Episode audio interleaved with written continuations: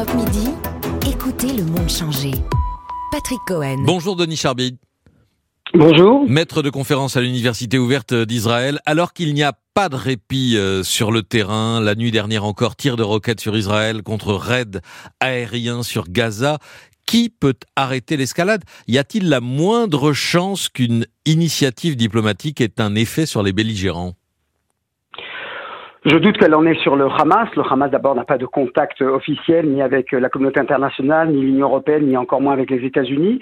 Euh, ce serait donc sur Israël qu'en général ce type d'initiative de, devrait porter, si ce n'est qu'Israël estime de être souveraine pour déterminer le moment et l'heure. Alors il ne saurait tarder et euh, je dirais qu'en général, c'est toujours comme ça que ça se passe. Ça prend encore quelques jours. Euh, c'est vrai que nous avons, si j'ose dire, dans cette euh, catastrophe, nous avons la chance que le, la communauté internationale se, se, mêle de ce qui se passe quand il y a conflit. Et en général, les opérations ne durent jamais plus d'une semaine ou deux semaines. Je pense que ça viendra euh, très vite. Et c'est vrai que s'il y a soit une bavure du côté israélien, soit, euh, euh, comment dirais-je, une catastrophe qui arriverait à des civils israéliens, le gouvernement euh, plierait beaucoup plus vite. C'est le vrai dilemme. Est-ce qu'on continue pour dissuader le Hamas une prochaine fois d'attaquer euh, Israël, ou bien on, attend encore et, et mais ça devrait être de toute façon l'affaire de, quelques jours.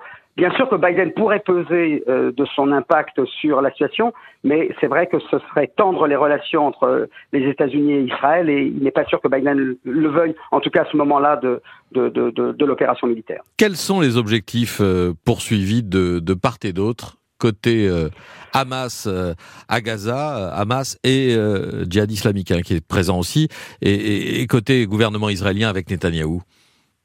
Alors, côté Hamas, je dirais que pour eux, plus on peut arrêter rapidement les opérations, une fois qu'ils ont obtenu le, prestige d'avoir été ceux, qui ont rassemblé derrière eux la cause palestinienne après ce qui s'est passé à Jérusalem, à Lod, sur l'esplanade des mosquées. Pour le Hamas, il n'y a plus tellement d'intérêt finalement à, à poursuivre les, les, les, opérations. En revanche, pour Israël, dans la mesure où elle, elle a été agressée par euh, le, Hamas, eh bien, c'est en fonction des objectifs, euh, je dirais, euh, militaires, beaucoup plus que des objectifs politiques. de toute façon, le compte à rebours commence depuis le premier jour. Depuis le premier jour des opérations, Israël sait très bien qu'à un moment, la communauté internationale va dire stop, il faut arrêter, et, et, ça, ça devrait prendre encore quelques jours, mais ça va pas durer une éternité, comme ça n'a jamais été le cas jusqu'à présent. Euh, pour Israël, il y a encore, enfin pour Netanyahou en particulier, il y a un intérêt aussi politique, de politique intérieure, mmh. qui ici, euh, qu'il entend ici euh, défendre, c'est que actuellement le mandat pour former un gouvernement est entre les mains de son adversaire.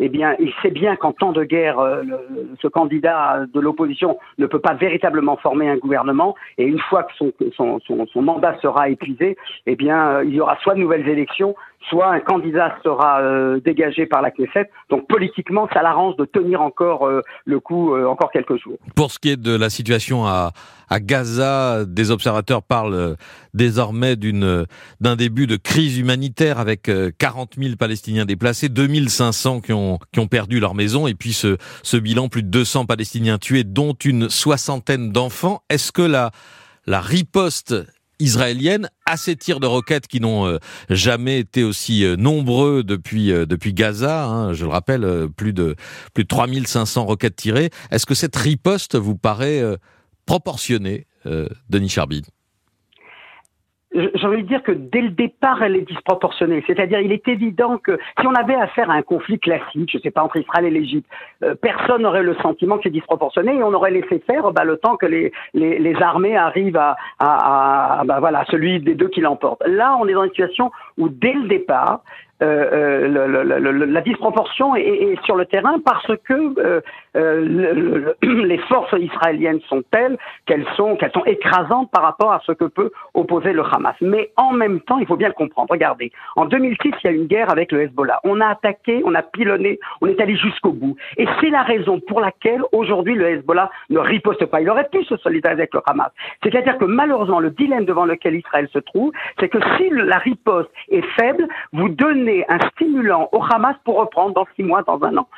À partir du moment où elle a violer les règles du jeu en bombardant Tel Aviv et sa région, Israël se, se voit acculé de manifester un coup dans l'espoir que ça puisse raisonner le Hamas de réfléchir à deux fois si euh, elle reprendrait, elle reprenait le combat euh, d'ici quelques temps. Voilà, c'est d'imposer de, de, nouvelles règles du jeu qui aujourd'hui est pour Israël euh, l'essentiel, en sachant bien qu'elle paye un prix tous les jours en termes médiatiques. Euh, elle, elle, paye un prix parce que c'est clair que les, pertes de l'autre côté vont être considérables et, bien entendu qu'on qu le regrette, mais c'est vrai que on ne va pas. Malheureusement, le problème c'est quoi? C'est qu'on aura un cessez-le-feu dans trois jours, dans huit jours. Ce sera pas un traité de paix.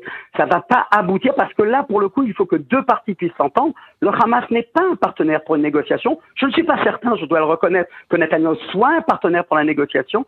C'est vrai que ça pourrait être un gouvernement de opposition, ça pourrait être le Fatah. Là, il y aurait peut-être une petite chance, mais c'est vrai que, le, encore une fois, hein, le, cessez-le-feu ne va rien résoudre, et c'est simplement la, la, dissuasion rétablie par Israël en frappant dur, en frappant fort, qui, peut, qui pourra peut-être convaincre demain le Hamas de respecter les règles qui étaient tacitement euh, établies depuis 2014. Vous avez évoqué le, le Hezbollah. Euh à l'instant et la guerre menée par Israël contre le Hezbollah. Élément nouveau cette nuit, des roquettes ont été tirées depuis le sud du Liban vers Israël. Elles ne sont pas tombées en territoire israélien, mais il n'y a pas là le risque que Israël soit pris en tenaille entre les, les roquettes tirées depuis le, le sud Liban par le Hezbollah et les, et les roquettes de Gaza?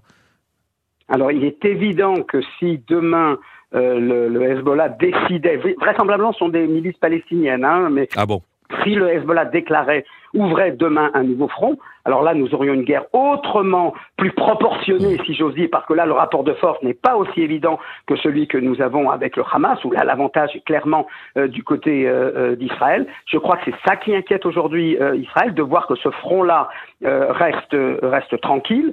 et je pense que s'il le reste, c'est effectivement à la faveur de cette, de cette opération militaire menée en 2006, qui aujourd'hui conduit le Hezbollah à réfléchir à deux fois.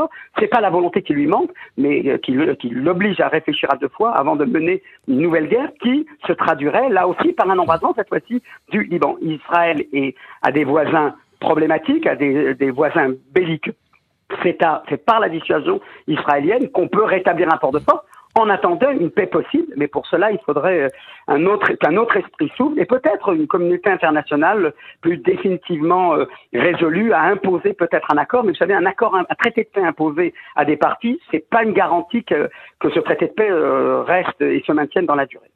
Merci beaucoup Denis Charby. Je rappelle, vous êtes maître de conférence à l'Université ouverte d'Israël. Merci d'avoir été en ligne pour Europe Midi.